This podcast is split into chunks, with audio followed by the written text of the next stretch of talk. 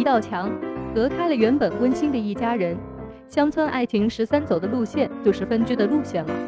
但剧中来说，印象最深的还是王小蒙和谢广坤之间闹分家的事情了。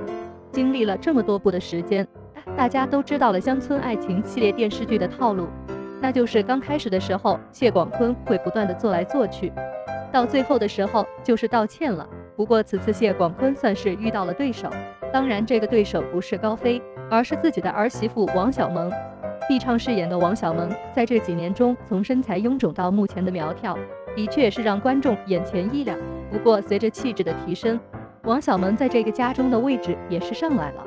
从之前的唯唯诺诺到现在的霸气回怼，让谢广坤多次在无语中挣扎。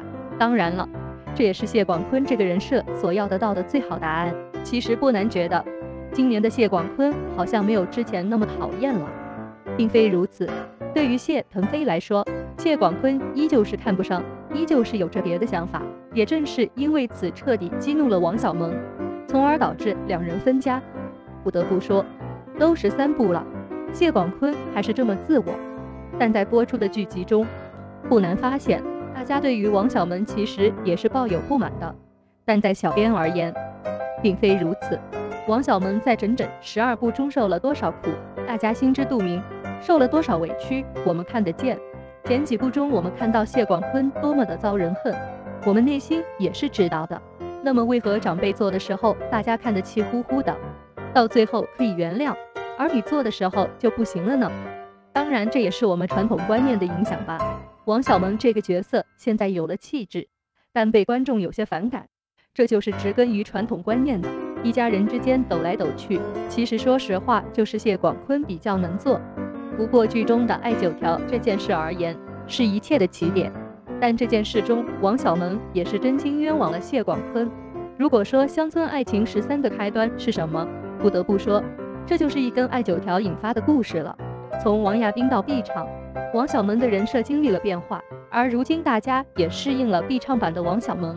不得不说，这部电视剧整整陪伴我们走过了很多年华。如今到了十三部，也只能说是一段回忆了。我们痛恨角色，仅仅是因为剧情设计没有必要去上升到演员。在多种积压之后，情绪总会爆发。对于王小蒙的确是如此，也是因为这样，谢广坤才成为了整个象牙山中最有话题感的一位朴实的人。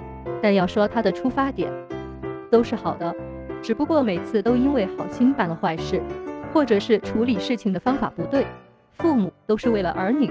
或许谢广坤更是每个家庭中的缩影，而王小蒙呢，也是每个家庭中儿媳妇的缩影。